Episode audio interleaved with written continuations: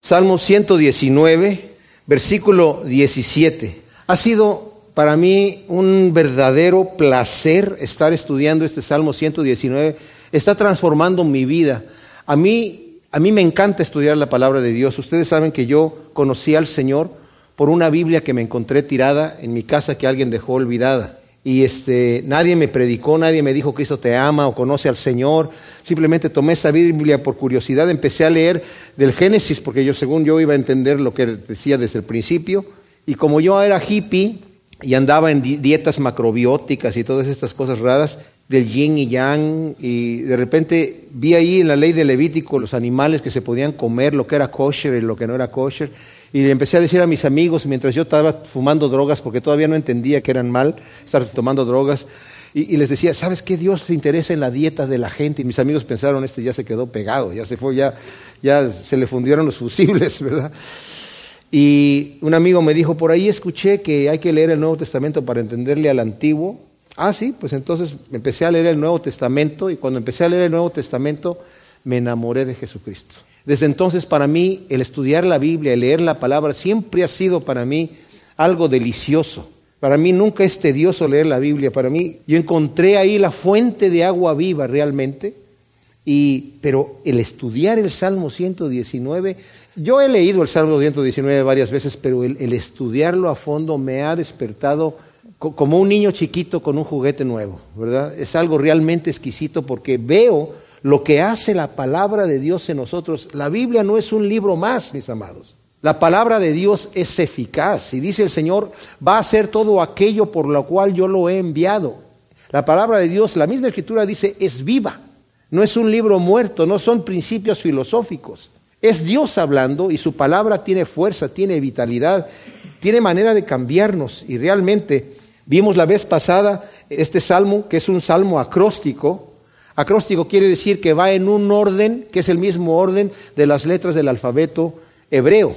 Y hay otros salmos acrósticos en donde cada versículo va cambiando o cada dos versículos empiezan con la letra del alfabeto hebreo que sigue en el orden que van, de las 22 letras que ellos tienen en su alfabeto o abecedario griego.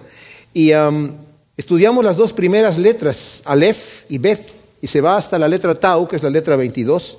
En este sistema acróstico de este salmo, está agrupado para cada letra ocho versículos. Esos ocho versículos, cada uno de ellos empieza con la misma letra. Vimos la letra Aleph, los primeros ocho versículos empiezan con la letra Aleph. Vimos la letra Bet, que es la segunda letra. Esos ocho versículos empiezan con la letra Bet. Y ahora nos va a tocar ver la tercera letra, que es la letra Gimel. Pero vimos que los primeros ocho versículos van en relación al justo. Es la declaración de lo que la palabra de Dios la está hablando para el justo. Y la siguiente letra, que es la letra B, es para el joven. Y saben que, como recordatorio, lean nuevamente esos versículos que nosotros hemos estudiado. Y en relación a qué, yo me quedé pensando en la segunda letra B, ¿cómo podrá el joven mantener puro su camino, guardando tu palabra, dice aquí? Y luego continúa, con todo mi corazón te he buscado, no permitas que me desvíe. En mi corazón he guardado para no pecar. Bendito tú, enséñame. He contado con mis labios todos tus juicios. Me he regocijado. Meditaré, consideraré, me deleitaré, no me olvidaré. Esas son frases claves para nuestros jóvenes, para que sepan cómo pueden limpiar su camino en la palabra de Dios, guardando la palabra, buscando con todo el corazón, pidiendo que no permita que me desvíe de tus mandamientos, eh, guardando los dichos para no pecar. Enséñame, he contado, me he regocijado. Meditaré, consideraré, me deleitaré, no me olvidaré. Tremendo, ¿verdad? Y ahora vamos a entrar en la letra que es el peregrino en prueba y tribulación, deseoso de agua viva de la palabra. Y dice el versículo 17, haz bien a tu siervo para que viva y guarde tu palabra. Abre mis ojos y contemplaré las maravillas de tu ley.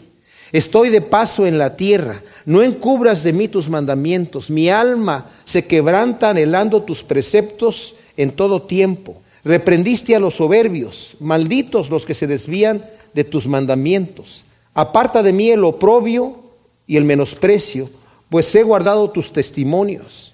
Aunque los príncipes se sienten y hablen contra mí, tu siervo medita en tus estatutos. Sí, yo me deleito en tus testimonios, porque ellos son mis consejeros. Mis amados, les estoy hablando de esto de la palabra porque a veces menospreciamos la palabra. Hay personas que están acostumbrados a ver qué es lo que sienten, a de alguna manera medir su espiritualidad o la espiritualidad, esto es peor aún, de la iglesia, en a ver qué es lo que yo siento una vez que yo entro a la iglesia, cómo me hacen sentir, cómo me hacen mover. Y si me hacen mover bonito, entonces me voy a sentir bien. Y saben qué, mis amados, pocas personas vienen a reunirse a adorar a Dios con corazón. Muchas personas van a la iglesia para ver qué se les va a dar. Y no me lo tomen a mal. La iglesia es para recibir.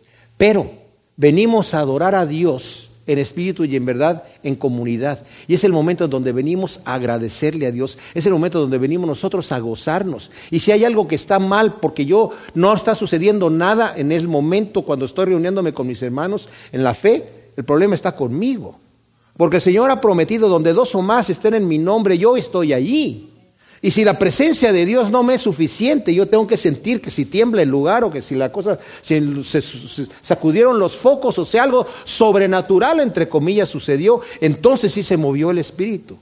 Y hay, y hay, personas que incluso se atreven a decir, vamos a alabar a Dios para que descienda el fuego del Espíritu y descienda su presencia. O sea, vamos nosotros a hacer un circo para que Dios descienda. De eso se trata. O sea, no me lo tomen a mal y no estoy tratando de insultar a nadie, pero ¿Se trata de que yo vaya a incitar a Dios para que Él descienda y me haga sentir bonito? ¿O se trata de que yo venga agradecido delante de Dios, a adorarlo y, entregarle mi vida, a besar sus pies, a encontrarme con Él, a decirle cuánto le amo por todos sus beneficios, porque considera mi bajeza y aún así, viendo mi maldad y mi pecaminosidad y, mi infidelidad, Él sigue fiel y me ama y me sostiene? O sea, ¿a eso vengo o vengo a, que, a, ver qué me va a dar el Señor? Muchas veces vemos la oración incluso, dame, dame, dame, dame. Pero aquí vamos a ver que el salmista que escribe este Salmo 119 está agradecido, humillado delante de Dios de que la palabra de Dios está allí como una fuente de vida eterna, porque eso es lo que la Escritura nos dice que es. Su palabra es fuente de vida eterna. Cristo no achicó la mano para darnos, dio todo. Está allí. El plato está servido en bandeja de oro, mis amados. Es de nosotros tomar lo que está ahí y de agradecerle a Dios lo que nos ha dado, en vez de levantar nuestra mano y decir, no, no me estás dando lo que yo te estoy pidiendo. Eso no es lo que yo quiero. Ya sabes que a mí no me gustan las verduras, yo quiero dulce. A veces venimos así delante del Señor. El Señor nos quiere dar alimento sólido y nosotros queremos lechita pero con chocolate, ¿verdad? Y, y, a veces, y el Señor a veces no nos da eso. Al principio sí, pero aquí entonces necesitamos buscar. Ahora, esta es la parte que estamos viendo del versículo 17 al 24. La letra Gimel, como dije, es el peregrino en prueba y tribulación, pero es deseoso del agua viva de la palabra. Y dice, haz bien a tu siervo para que viva y guarde tu palabra. Esta palabra de haz bien a tu siervo también quiere decir, haz bien a tu siervo con abundancia. O sea, Señor, bendice abundantemente a tu siervo para que te sirva y guarde tu palabra. A veces cuando venimos delante del Señor, Señor, dame, dame, dame, pero solamente es para mí. Aquí el salmista está diciendo, Señor, dame, dame salud, dame fuerza, dame energía, pero para alabarte, para buscarte, para que viva y guarde tu palabra. La palabra que utiliza aquí para palabra, que viva y guarda la palabra, es la que utilizó en el versículo 9 anteriormente, que es la palabra dabar, la voluntad de Dios. Señor, para que yo viva para hacer tu voluntad. O sea, nosotros estamos aquí por un tiempo. Este es un peregrino el que está hablando. Y sí nos gustaría vivir para hacer la voluntad de Dios. Pero saben, el apóstol Pablo en Filipenses capítulo 1, si ustedes quieren ahí voltear sus eh, Biblias y si no yo se los leo. El capítulo 1, a partir del versículo 12, dice, quiero que sepáis, hermanos, que las cosas que me han sucedido han ayudado más para el progreso del Evangelio. De tal manera que mis prisiones por causa del Mesías son ya bien conocidas en todo el pretorio y a todos los demás. Y la mayoría de los hermanos en el Señor, cobrando ánimo en mis prisiones, se atreven a hablar con denuedo la palabra sin temor. Algunos en verdad aún predican al Mesías por envidia y rivalidad, pero otros de buena voluntad. Fíjense, está hablando de gente que predica por rivalidad y por envidia, o sea, no con un corazón, sino para hacerle daño a Pablo. Es más, dice, algunos en verdad aún predican al Mesías por envidia y rivalidad, pero otros de buena voluntad, por amor, reconociendo que estoy puesto para la defensa del Evangelio. Pero aquellos, de los que habló primero, predican al Mesías por rivalidad egoísta, no sinceramente, pensando añadir aflicción a mis prisiones. O sea, había gente que estaba predicando el Evangelio para darle más problema a Pablo, que ya estaba preso. Él está escribiendo esto desde la cárcel. Y dice, entonces, ¿qué? De todos modos, por pretexto, por verdad, el Mesías es anunciado y en esto me regocijo y me regocijaré, porque sé que esto me resultará en liberación de la cárcel, ¿verdad? Por medio de vuestra oración y la suministración del Espíritu de Jesús el Mesías, conforme a mi profunda expectación y esperanza de que en nada seré avergonzado, sino que con toda confianza, como siempre también ahora, el Mesías será engrandecido en mi cuerpo, sea por medio de la vida o sea por medio de la muerte. O sea, que el Señor haga conmigo lo que Él quiera. Si quiere que yo viva, dice aquí, porque para mí el vivir es el Mesías y el morir es ganancia. Como expliqué anteriormente, el morir es ganancia solamente si para mí el vivir es el Mesías. Pero si el vivir en el cuerpo resulta para mí un premio de labor, no sé entonces qué escogeré, pues de ambos lados estoy constreñido, teniendo el anhelo de partir y estar con el Mesías, que es muchísimo mejor, pero quedarme en la carne es más necesario para vosotros.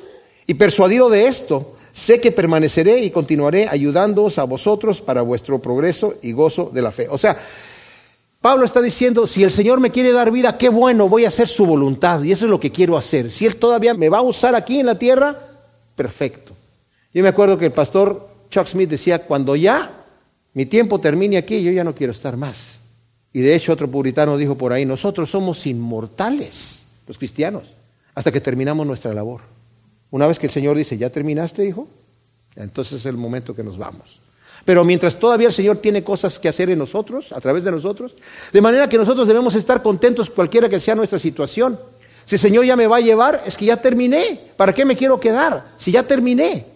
Y si el Señor me va a dar vida aquí, Señor, entonces, como dice el salmista aquí, haz bien a tu siervo, pero está pidiendo como Javés pidió, Señor, bendíceme, expande mi territorio y protégeme. Y dice, y Dios escuchó la oración de Javés. Claro que esto se comercializó de una manera en donde pídele lo que quieras porque Dios es el genio de la botella. Y no se trata de eso. Se trata de decir, Señor, ¿por qué dice aquí? Haz bien a tu siervo para que viva y guarde tu palabra. Y la palabra que utiliza aquí para palabra es para que viva y haga exactamente tu voluntad, Señor. Eso es lo que quiero hacer. Vivir y hacer tu voluntad. Abre mis ojos y contemplaré las maravillas de tu ley. Está pidiendo, Señor, tú dame entendimiento. Por eso es que es importante cuando nosotros estudiamos la Biblia, mis amados, pedirle al Señor entendimiento. Dice Pablo, primera de Corintios capítulo 2, está hablando acerca de cómo es que es a través de el poder de Dios que nosotros podemos entender las cosas de Dios, dice el versículo 6. Hablamos sabiduría entre los que han alcanzado madurez, pero una sabiduría no de este universo ni de los gobernadores de este mundo forzados a desaparecer, sino que hablamos sabiduría de Dios en misterio, la cual ha sido escondida, la cual Dios predestinó antes de los siglos para nuestra gloria la cual ninguno de los gobernantes de este mundo conoció, porque si la hubieran conocido nunca habrían crucificado al Señor de gloria. Antes bien, como está escrito, cosas que ojo no vio, ni oído oyó, ni han subido en corazón de hombre son las que Dios preparó para los que lo aman. Pero Dios nos las reveló por medio del Espíritu. ¿Cuáles? Las cosas que ojo no vio, ni oído oyó. Porque el Espíritu todo lo escudriña aún las profundidades de Dios. Pues ¿quién de los hombres sabe lo íntimo del hombre sino el Espíritu del hombre que está en él? Así también nadie ha conocido las cosas de Dios sino el Espíritu de Dios. Y nosotros no hemos recibido el Espíritu del mundo, sino el Espíritu que proviene de Dios para que sepamos lo que Dios nos ha concedido gratuitamente, lo cual también hablamos, no con palabras enseñadas por sabiduría humana, sino con las enseñadas por el Espíritu, adaptando lo espiritual a lo espiritual. Pero un hombre natural no acepta las cosas del Espíritu de Dios porque para él son necedad. No pueden entenderse porque se tienen que discernir espiritualmente. En cambio, el espiritual juzga todas las cosas, pero él no es juzgado de nadie. Porque ¿quién conoció la mente del Señor? ¿Quién lo instruirá? Pero nosotros tenemos la mente del Mesías. ¡Qué privilegio! Entonces, abre mis ojos y a nosotros el Señor nos ha dado la mente de Cristo para que entendamos las cosas de Dios. Y qué hermoso es poder tomar la palabra en las manos y decirle, Señor, muéstrame, enséñame tus verdades, muéstrame las maravillas de tu ley. Porque la palabra que utiliza aquí, abre mis ojos y contemplaré las maravillas de tu ley, es la palabra de tortá, que es de, viene de Torah, es una variación de Torah.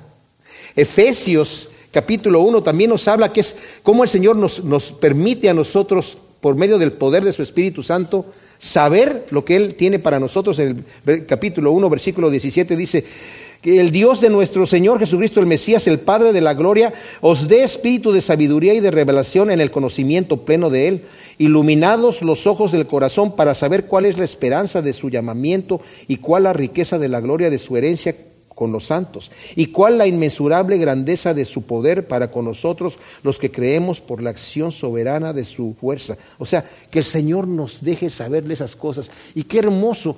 Son cosas que son necedad para el hombre natural. Ay, sí, tú te quieres ir al cielo y como un angelito te van a poner tus alitas, te van a subir en una novecita, te van a dar tu arpita y te van a decir, vete para allá a lavar. ¿Verdad? Y no saben las cosas que nosotros tenemos. O sea, les parece una fábula. Están pensando estos locos idealistas en las calles de oro y puertas de, perlas y ah, no sé de dónde sacaron eso, ni en el país de Alicia, en el país de las maravillas salen esas, esas fantasías. Espérense a que vean lo que sucede, ¿verdad? Porque obviamente es un eh, idioma apocalíptico, pero cuando vean las maravillas, dice, cuando veáis al Hijo del Hombre sentado con Abraham, con Isaac, y vosotros seáis excluidos, van a estar llorando y crujiendo los dientes. Pero nosotros sabemos que nuestra esperanza es una esperanza real, porque saben que el Espíritu Santo nos confirma en nuestro corazón que no estamos alucinando, que no nos estamos idealizando en una fantasía, sino que es real, porque el Espíritu de Dios confirma que somos hijos de Dios y si somos hijos también somos herederos, herederos de Dios y coherederos con Cristo para heredar juntamente con Él, dice Romanos 8, todas las cosas. El Espíritu Santo nos confirma eso, no nos lo tienen que enseñar en la universidad ni en la escuela, el Espíritu Santo nos dice, esto es verdad y lo sabemos, lo guardamos, porque el Espíritu Santo vive en nosotros, mis amados. Estoy de paso en la tierra, no encubras de mí tus mandamientos. O sea, la palabra mandamiento son tus leyes para vivir santamente. Señor, estoy de paso aquí. No me dejes estar ciego, no me encubras la manera en la que yo debo de andar santamente, porque mi corazón anhela vivir como tú quieres que yo viva. No me encubras, Señor. Estoy de paso. Y esto de estoy de paso quiere decir, aprovechemos las oportunidades que tenemos ahora. Mientras se dice hoy, porque viene el día, dice el Señor, trabaja mientras es de día, porque va a venir el día donde ya no va a haber trabajo, donde ya vas a poder decir, ay, ojalá hubiera hecho aquello, el tiempo ya se fue. El tiempo perdido, mis amados, es tiempo perdido. Se perdió. ¿Qué hago? Pues nada. Empieza a trabajar ahora de aquí en adelante. Empieza a hacer porque puedes recuperar. El Señor te promete que te va a traer lo que se comió la langosta. Te va a hacer recuperar el tiempo perdido si nuestro corazón es recto delante de Dios. A Dios no le interesa cuánto trabajo hacemos nosotros para Él. Le interesa en qué terminamos nosotros. Él está trabajando en nosotros. Y Él le interesa esculpir y terminar de pulir la piedra hasta que quede bien. Le interesa purificar el oro, nuestra fe, que es más preciosa que el oro, Él la está purificando. Y si termina pura, es todo lo que importa, ¿verdad? Lo demás es extra. Pero eso, estoy de paso, Señor, soy extranjero y advenedizo. Hay de aquellos que hacen raíces aquí para quedarse. No, mis amados, entre más light estemos aquí, entre menos apegados estemos al mundo, mejor, mejor. Mi alma se quebranta anhelando tus preceptos en todo tiempo. Qué hermoso es esto. Esto es decir, se quebranta anhelando tu justicia. Mateo 5, 6 dice, bienaventurados los que tienen hambre y sed de justicia porque van a ser saciados. Mi alma se quebranta, Señor, esperando ver tus juicios. Mi alma se quebranta diciendo, venga tu reino y hágase tu voluntad en la tierra como en el cielo. Cuando nosotros estamos queriendo que la voluntad de Dios se haga y lo deseamos, mis amados, estamos en el camino perfecto. Estamos exactamente donde Dios quiere que estemos. Y eso es lo hermoso cuando tengamos ese anhelo de que, Señor, que se haga tu perfecta voluntad, en vez de, Señor, ¿y por qué quieres que hagamos esto? ¿Y por qué quieres que seamos así? Y empezar así a murmurar. No, más bien vamos a entender que el Señor nos quiere llevar a la tierra prometida, dejar de murmurar y entrar en fe al reposo de Dios. Mi alma se quebranta anhelando. Se quebranta anhelando tus preceptos en todo tiempo, porque hay momentos en donde no la, tal vez no son tan anhelantes, pero mi alma se quebranta porque en todo momento quiero anhelar esos preceptos, Señor. Reprendiste a los soberbios, malditos los que se desvían de tus mandamientos.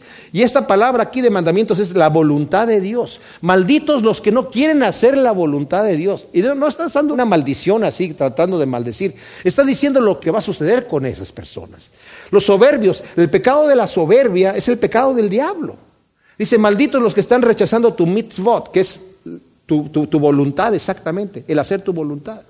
Malditos aquellos que aborrecen tu voluntad y tus juicios. ¿Por qué? Porque van a ser malditos, van a heredar pura maldición, porque Dios tiene su voluntad para que heredemos bendición. O sea que hay dos caminos, el del bien y la vida y el del mal y la muerte. El que escoge el camino del mal y la muerte es maldito y va a llegar a la condenación, pero el que escoge el camino del bien y la vida va a ser bendito y va a encontrar la vida eterna y la bendición. Aparta de mí el oprobio y el menosprecio pues he guardado tus testimonios. Aunque los príncipes se sienten y hablen contra mí, tu siervo medita en tus estatutos. O sea, Señor, quita de mí el oprobio de la gente. Evita, aparta, aparta de mí eso. La gente me va a mí a seguir atacando, porque nos va a atacar. Pero yo he guardado tus testimonios, yo he andado haciendo tu voluntad. Dios es el mejor defensor. Cuando le pedimos, aparta de mí, Señor, y dice, aunque los príncipes se sienten y hablen contra mí, tu siervo medita en tus testimonios, porque estamos viendo que la palabra también es nuestro mejor escudo contra los ataques.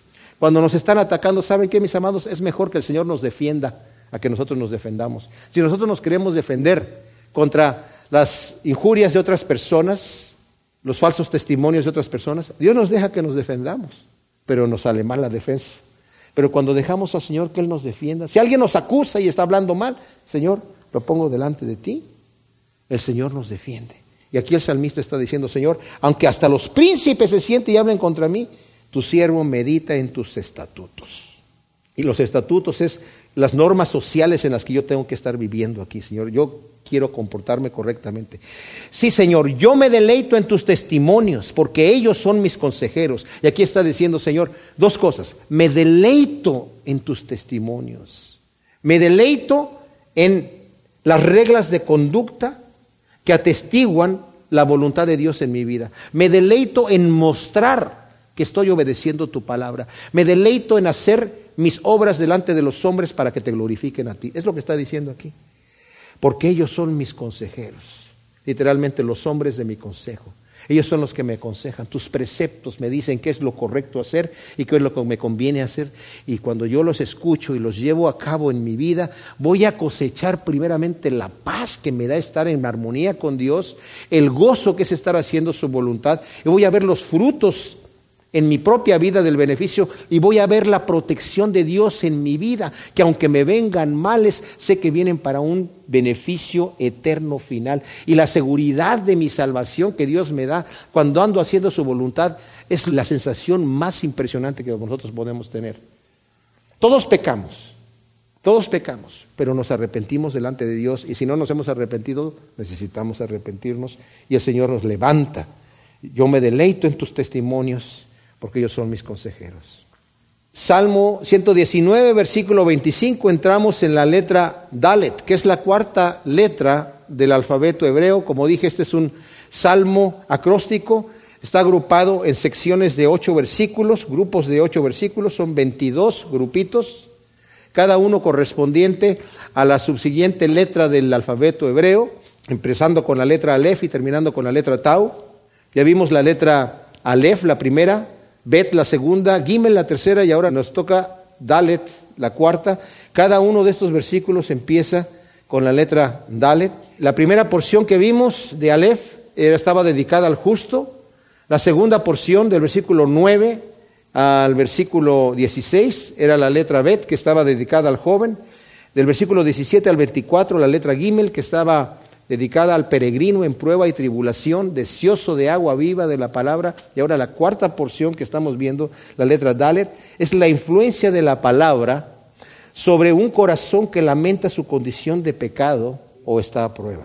Una de las dos cosas, o las dos cosas. Y leemos, postrada en el polvo está el alma mía, vivifícame conforme a tu palabra. Te he expuesto mis caminos y me has respondido. Enséñame tus estatutos. Hazme entender el camino de tus preceptos y meditaré en tus maravillas. Mi alma se deshace de tristeza. Susténtame con tu palabra. Aparta de mí el camino de la mentira y concédeme el favor de tu ley. He escogido el camino de la fidelidad. Me he propuesto tus ordenanzas. Me he apegado a tus testimonios. Oh Yahvé, no permitas que sea avergonzado.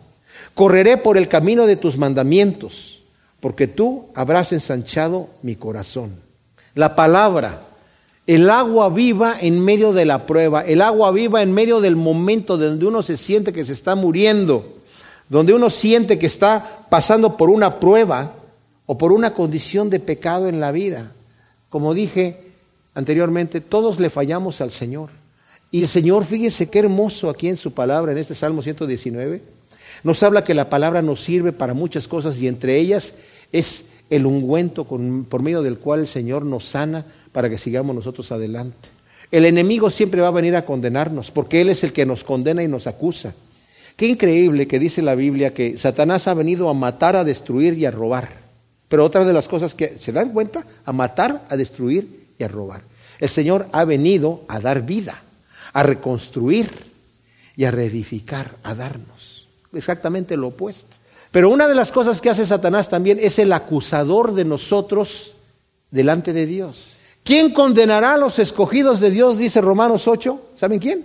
Satanás. Pero Cristo es el que murió, más aún el que también resucitó. O sea, ¿quién condenará? Bueno, Cristo es el que murió y que murió. ¿Y qué tiene que ver? Pues es que murió por mí. Llevó mi pecado. Resucitó mostrando que yo tengo vida eterna. Más aún es el que está a la diestra del Padre, el que también intercede por nosotros. O sea, tenemos un acusador y tenemos un defensor. El defensor es más poderoso porque tiene delante de sí, como dice Hebreos, entró, no como el sumo sacerdote entraba anteriormente delante en el lugar santísimo a derramar la sangre de ese macho cabrío por el pecado del pueblo una vez al año en el propiciatorio. No, dice Jesucristo es nuestro sumo sacerdote que ahora entró con su propia sangre, no en el lugar santísimo que figura de lo que es el reino de Dios, sino en la misma presencia de Dios entró con su propia sangre dando testimonio y presentando el valor, nosotros seguimos pecando como cristianos, fíjense bien, pero no pecamos como peca un pecador normalmente. Dios nos ha dado la libertad del pecado. Y si nosotros somos guiados por el Espíritu, por un lado no estamos sirviendo a la carne y por el otro lado no estamos bajo la ley. O sea, Dios no nos está viendo así que tenemos que andar así. O sea, tenemos que fijar que andemos rectamente, pero fallamos todo el tiempo y dice Juan, si decimos que no tenemos pecado, hacemos a Dios mentiroso. Pero estas cosas os digo para que no pequéis, no para, no para que pequéis como se les dé la gana. Pero si hubierais pecado, abogado tenemos para con el Padre Jesucristo, el justo. Él es la propiciación por nuestros pecados, y no solamente por los nuestros, sino por los de todo el mundo. Pero estas cosas os escribo para que no pequéis. Dice Pablo, sí, en donde abundó el pecado, sobreabundó la gracia. Ah, entonces, ¿qué? Pecaré porque la gracia, para que sobreabunde más gracia, de ninguna manera. Porque los que habéis muerto al pecado, ¿cómo van a estar todavía en él? O sea, con Dios no podemos jugar juegos, porque también dice, no se engañéis, Dios no puede ser burlado todo lo que el hombre sembrare, eso también segará. El que siembra para su carne va a segar corrupción. O sea, está dada, la, la sabiduría está ahí en la escritura, mis amados. Pero para que yo ande confiadamente en el camino de Dios, no bajo condenación, con el dedo apuntado, sintiéndome, ay Dios me está viendo, sino confiadamente con gozo, que yo me levante en la mañana y en vez de levantarme triste, diciendo, ay, pues es que yo no sé, Señor bendito, gracias que tú te acuerdas que yo soy polvo. Y aunque yo soy un pecador y soy polvo, tú me estás viendo con una sonrisa en la mañana. En el momento que yo me levanto, no es, ay, ya se levantó este. Empezaron los problemas. A ver, tú, ángel fulano tal, te, te ti. No, o sea, el Señor me ve con gozo, ¿verdad? Pero yo tengo que buscar al Señor también con ese gozo. Decir, ok, Señor, tú sabes que soy polvo, ayúdame, Señor, ayúdame en, mis caminos. ¿Saben qué? Es realmente un deleite. Cuando uno se da por vencido y reconoce sus limitaciones, dice, Señor, tú sabes que... El Señor le dice, sí, yo ya sé. Yo ya sabía, ¿verdad? Pero tranquilo, o sea, como lo dice el Señor a Pedro, Pedro, tú me vas a negar tres veces. No, Señor, yo voy a dar... Mira, mira, Pedro, Satanás ha pedido tu alma y la de todos tus compañeros aquí para zarandearlos como a trigo. Pero tranquilo, porque yo estoy orando para que tu fe no falte. O sea, vas a caer, Pedro, me vas a fallar. Pero yo estoy orando para que tu fe no falte. Y una vez vuelto, confirma a tus hermanos. Y como vimos en el estudio anterior, el capítulo 21 de Juan, el Señor no le reclamó nada a Pedro, nunca le dijo ninguna cosa. Pedro estaba asustadísimo, y ay, ¿qué me va a decir Señor? ¿Qué va a pasar? Ay, ay, ay, ¿qué va a pasar? Y el Señor no le dijo nada, absolutamente. Le dijo, Pedro, ¿me amas? Sí, Señor. Bueno, apacienta mis ovejas. Y todo quedó tranquilo, porque el Señor es así.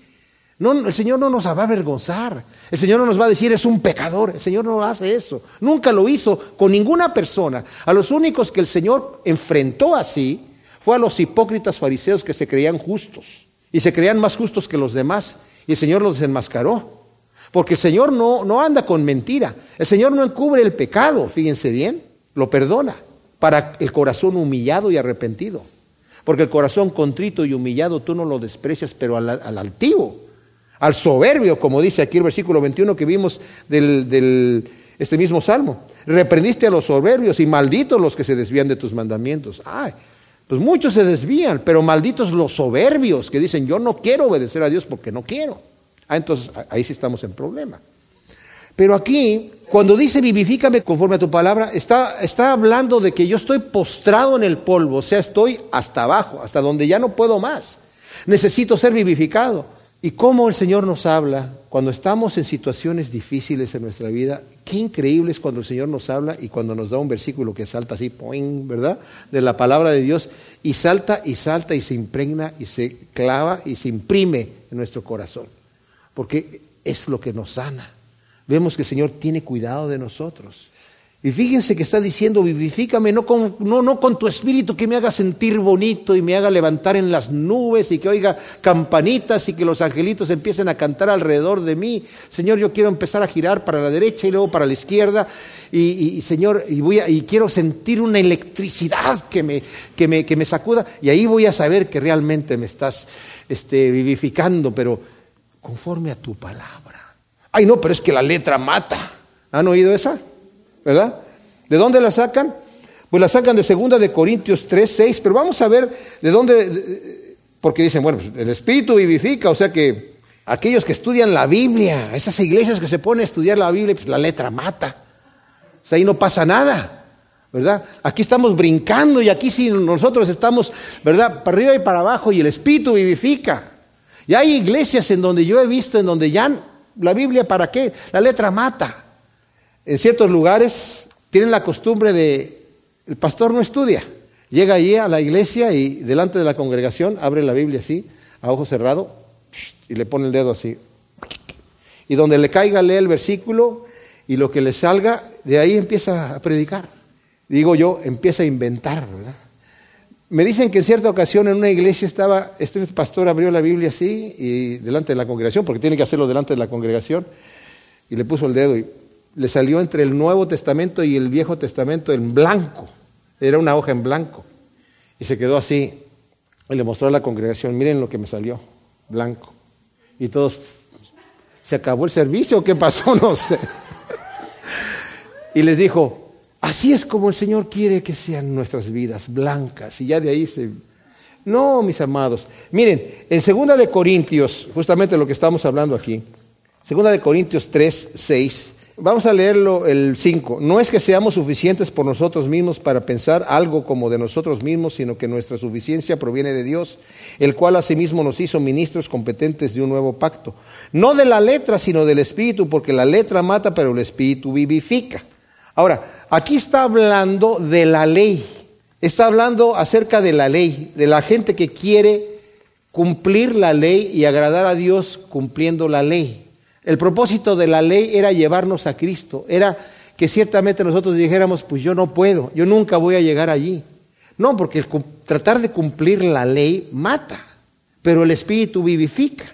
Gálatas en el capítulo 3, versículo 10, dice, Porque todos los que son de las obras de la ley están bajo maldición, porque está escrito, maldito todo el que no permanece en todas las cosas que han sido escritas en el libro de la ley para hacerlas. O sea, a eso se refiere que mata la letra. Porque maldito todo aquel que no permanece, dice la ley antiguamente, en todas las cosas de la ley. O sea, yo puedo estar cumpliendo toda la ley y fallo en una cosita, soy maldito. Entonces, el propósito de la ley era desesperarme y decir, Señor, entonces yo no puedo. ¿Ok? Entonces vengo delante de Dios. Y Dios me sostiene. El Espíritu me vivifica. No significa que yo no voy a estudiar la Biblia. Aquí dice, vivifícame conforme a tu palabra. ¿Por qué? Porque la palabra de Dios es viva y eficaz. Es viva y eficaz y es esa espada que es más cortante que una espada de dos filos. Pero dice la escritura que la palabra de Dios es viva y eficaz. Así que vivifícame conforme a tu palabra. Te he expuesto mis caminos y me has respondido. Enséñame tus estatutos. Ahora, cuando está hablando aquí de que muéstrame tu palabra, ¿verdad? Vivifícame conforme a tu palabra. La palabra es, en, en hebreo es dabar, que significa la voluntad de Dios. O sea, muéstrame, Señor, tu voluntad a través de tu palabra. ¿Cómo me va a mostrar el Señor su voluntad? ¿Cómo conozco yo lo que Dios quiere de mí? Pues está escrito en la Biblia. Está escrito en la Biblia. El problema es cuando no leemos la Biblia y andamos inventando qué es lo que Dios quiere. Y mis amados, muchas, muchas doctrinas falsas se han levantado así.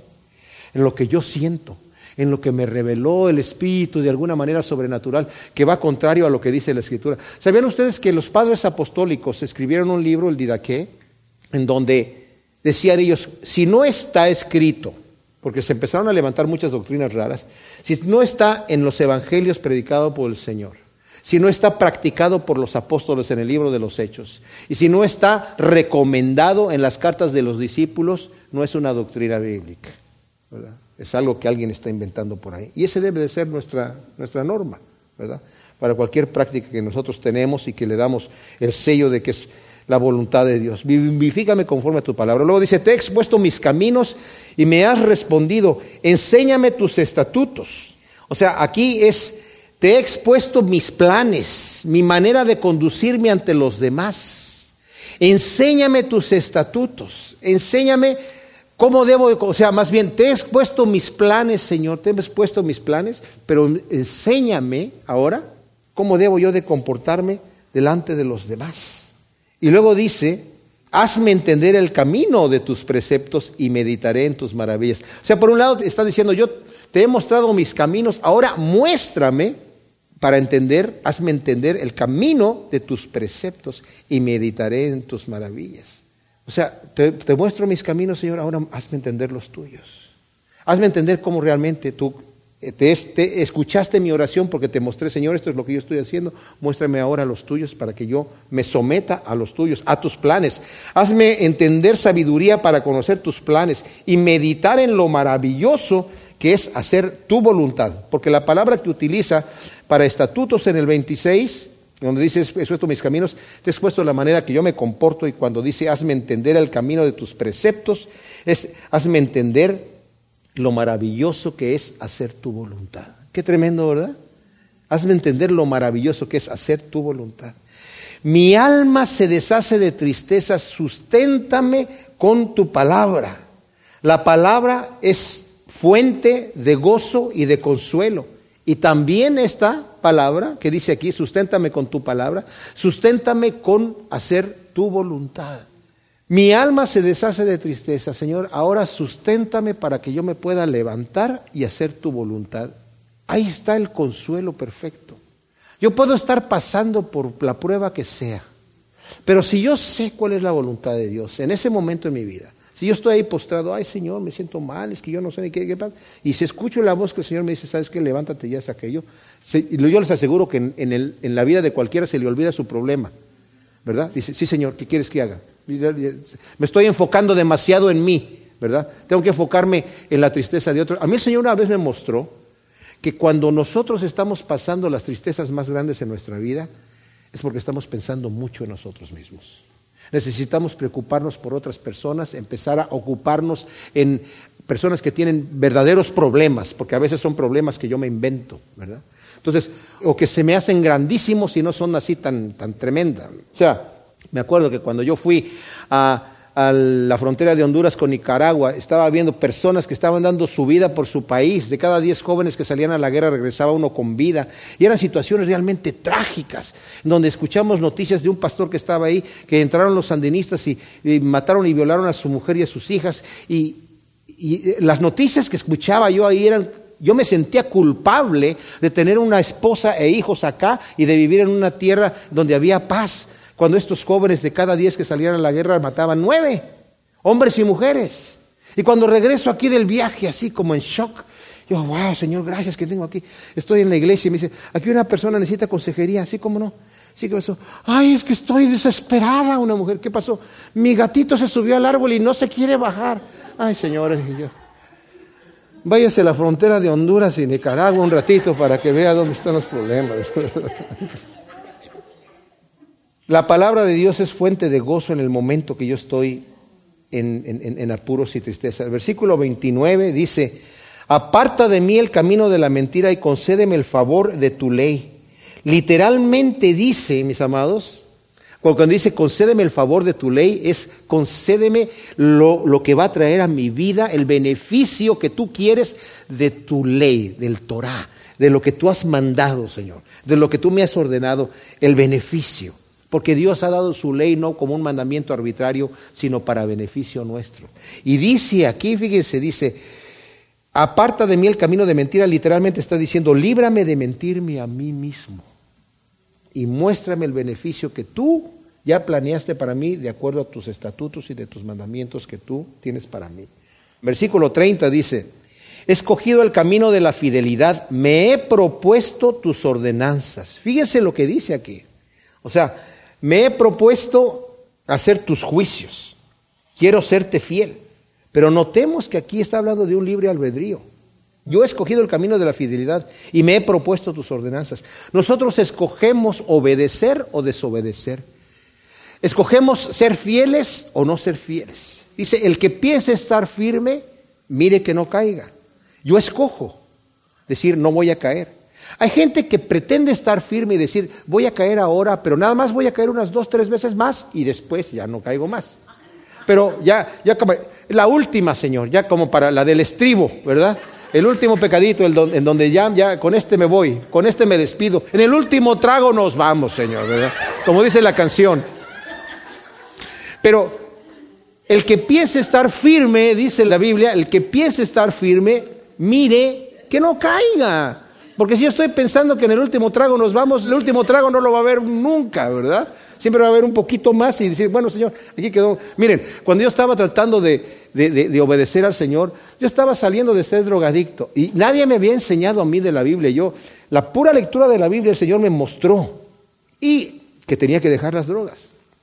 Y yo con mi esposa estamos, ya, ya, ya no más, ya, ok, ya no más. Ella casi no tomaba tanto, pero yo sí. Entonces ya, decidimos, ya no más, se acabó aquí. Y luego llegaron allí a mi casa unos amigos y dijeron, ¿sabes qué?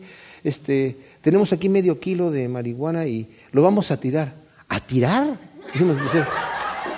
Yo le dije, eso no se tira. Y, yo, y miren, créanme, yo en mi ignorancia me arrodillé, le dije, Señor, este es el último.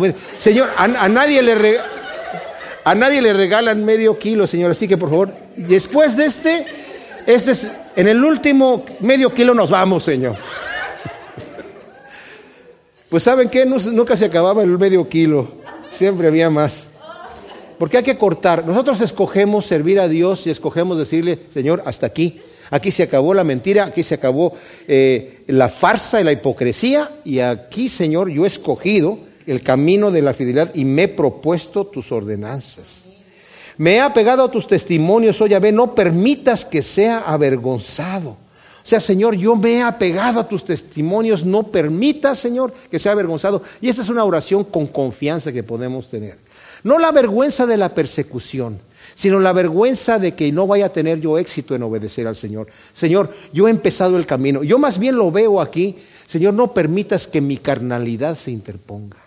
Y podemos honestamente decir, Señor, yo reconozco que yo soy una persona muy pecador, muy débil, pero me he propuesto seguir tus caminos. No me dejes estar avergonzado, Señor. Levántame, susténtame. Yo soy esa oveja que siempre se quiere salir del redil, Señor. Yo soy esa oveja que a lo mejor necesitas romperle las piernas. No sé qué necesitas hacer conmigo, Señor, pero no dejes que yo sea avergonzado, porque me he propuesto. Y solamente el Señor sabe si mi oración es honesta, si realmente me he propuesto andar en sus caminos. Y el Señor va a escuchar esa oración. Correré por el camino de tus mandamientos porque tú habrás ensanchado mi corazón. Y esta palabra de ensanchar el corazón significa también me has dado el gozo de hacer tu voluntad. Porque la palabra que utiliza aquí, mandamientos, es la palabra misvot, que significa leyes divinas para vivir una vida santa propuesta por Dios. Señor, yo correré por el camino que tú me has propuesto de esa vida santa. Yo decido nuevamente, es una decisión. El apóstol Pablo dijo, no que yo ya lo haya alcanzado, pero prosigo a la meta. Golpeo mi cuerpo, no sea que yo que haya sido heraldo para otros vean a ser reprobado. Lo, golpeo mi cuerpo y lo pongo a servidumbre, o sea, lo someto, lo someto porque yo sé que soy un hombre pecador. Es más, el Señor me ha dicho, bástate mi gracia porque Pablo, tú tienes un problema. Ok, Señor, acepto lo que tú tienes, acepto las limitaciones que me has puesto, acepto las pruebas que me estás dando, porque por algún motivo las tienes en mi vida. No nos quejemos de las pruebas, mis amados. No nos quejemos de lo que no nos da Dios. Porque Dios no nos da las cosas que no nos da porque no las podemos manejar. Cuando las podemos manejar, nos la da. Ojalá que no nos dé algo que no sepamos manejar. Porque algunos que son condenados se las da. Aquellos que no van a obedecer para hundirse más fuerte. Pero yo les digo, correré. Y podemos decir, como el apóstol Pablo dijo primero, corre la carrera de manera que, como si fuese un solo premio que hay y solamente un ganador, aunque todos somos ganadores y corremos con fe, pero córrelo de esa manera. Y al final Pablo, con toda confianza, a Timoteo le escribe en su última carta, sabiendo que ya va a morir, le dice, Timoteo, he peleado la batalla, he corrido la carrera y he guardado la fe y por lo demás sé que me tiene preparada Dios la corona de vida. ¿Saben con qué gozo se fue Pablo a que le cortaran la cabeza? Yo creo que se fue con la expectativa. Como estaba Esteban ahí, Señor, Ay, puedo ver al, al, Hijo de Dios sentado a la diestra del poder de Dios y los otros ahí. Ah, y tal gozo estaba en el éxtasis que cuando empezó a sentir las piedras, era como que, ay Señor, no les tomes en cuenta este pecado. Y ya estoy allá. Ya, con en la última piedra nos vamos, Señor, ¿verdad? Y ahí sí fue. Pero con ese gozo, mis amados, correré. O sea, fíjense que empieza con la queja, postrada está mi alma Vivifícame con tu palabra y a través de toda esta porción de estos ocho versículos termina diciendo, he escogido el camino de la fidelidad, me he apegado a tus testimonios, oh Yahvé, no permitas que sea avergonzado, correré por el camino de tus mandamientos porque tú me has dado el gozo, has ensanchado mi corazón para que yo pueda servirte. Dios, mis amados, en el camino de las pruebas y de la tribulación que nos pasa, nos está estirando los brazos y los dedos para que podamos abarcar más bendiciones. Gracias Señor te damos por tu palabra, por tu bendita palabra, hermosa Señor y deliciosa. Y te pedimos Señor que esta semilla de tu palabra la siembres en buena tierra para que produzca su fruto a ciento por uno y que la gloria y la honra sean para ti siempre en el nombre de Cristo Jesús. Amén.